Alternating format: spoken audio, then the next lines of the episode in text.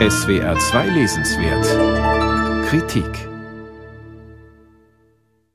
Joseph Pontus hatte ein Studium hinter sich, zehn Jahre als Sozialarbeiter gearbeitet, war in die Bretagne gezogen und konnte dort keine Stelle mehr in seinem erlernten Beruf finden. Also verdingte er sich für zweieinhalb Jahre in Fisch- und Fleischfabriken, weil, wie er schreibt, seine Frau es satt hatte, ihn auf der Couch auf eine Stelle warten zu sehen. Pontus ging also arbeiten und schrieb zugleich. Aus den Aufzeichnungen entstand 2019 sein Buch A la Linie. Es erregte in Frankreich Aufsehen, weil es nicht nur der Geschichte der Arbeiterliteratur ein weiteres Kapitel hinzufügte.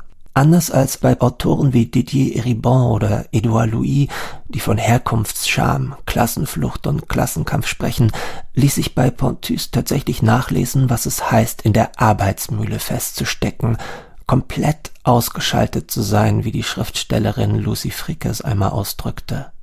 Pontus Einblicke in die Fabrik sind nun in der Übersetzung von Mira Lina Simon unter dem Titel Am laufenden Band erschienen, das einzige eigenständige Buch des 1978 in Reims geborenen Autors. Im Februar dieses Jahres erlag er einer Krebserkrankung mit nur 42 Jahren. Dass Pontus autofiktionales Buch einen bleibenden Eindruck hinterlässt, liegt nicht alleine am Inhalt. Nicht nur an den Beschreibungen des zermürbenden Alltags, der ermüdenden Gleichförmigkeit, der zerstörerischen körperlichen Anstrengungen, nicht nur an der Schilderung der Aussichtslosigkeit und Unerbittlichkeit dieser Arbeit, den unwürdigen Bedingungen und der schlechten Bezahlung. Es ist die Form, die Pontus Buch zu einem Erlebnis macht.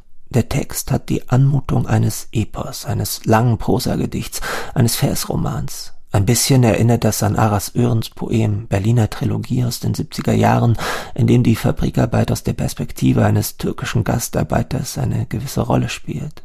Bei Pontus bilden die Zeilenbrüche das Abgehackte, das Zerstückelte der Schlachthofrohn ab.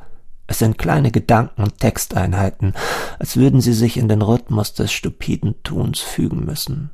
Eine spartanische Sprache und eine fragmentarische Form, die vom Rattern der Maschinen vorgegeben ist. Ich schreibe, wie ich arbeite, am Fließband, heißt es einmal. Die Fabrik ist das Unhintergehbare, eine existenzielle, kompromisslose Wirklichkeit, eine Schlampe, schreit Pontus, die mich auffrisst.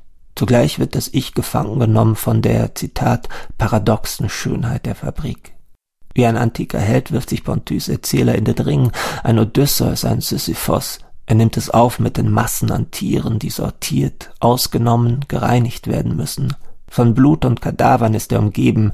Die Fabrik kriegt ihn. Der Tag der Maschinen lässt ihn nicht mehr los. Nicht in den Pausen, nicht an den Wochenenden, wenn der Körper sich vom Kampf erholen muss. Ein Gefängnis verlässt man nicht so einfach. Am laufenden Band ist ein dichter Text über den Gleichklang, die Müdigkeit, das übermächtige Regime der Arbeitswelt, in den sich aber Fragmente einer anderen Sprache, Zeit und Sphäre einschleichen. Der Erzähler denkt mit großer Zärtlichkeit an seine Frau, an seinen Hund, auch an seine Mitstreiter in der Fabrik. Immer wieder brechen Erinnerungen aus dem früheren Leben des lesenden Arbeiters die Dumpfheit der Routine auf. Zitate, Verse, Melodien, Apollinaire, Céline, Beckett, Perec, Marx werden zu Kampfgefährten. Der Held trällert im Kopf die Chansons von Barbara oder Trenet, Vielleicht ließe sich dieser Roman am besten als Widerstands-, als Partisanenlied begreifen. Genauso bedeutend aber wie das, was gesagt wird, sind die Lücken, die der Text lässt. In ihnen entsteht der Raum für all jene Sehnsüchte, die den Arbeiter das Fegefeuer überstehen lassen.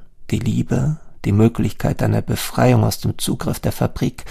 Für die meisten Werktätigen allerdings führt kaum ein Weg aus der Vorhölle.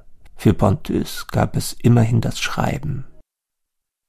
Am laufenden Band Aufzeichnungen aus der Fabrik von Joseph Pontus wurde aus dem Französischen übersetzt von Mira Lina Simon in Zusammenarbeit mit Claudia Hamm und ist im Verlag Mattes und Seitz Berlin erschienen. 240 Seiten kosten 22 Euro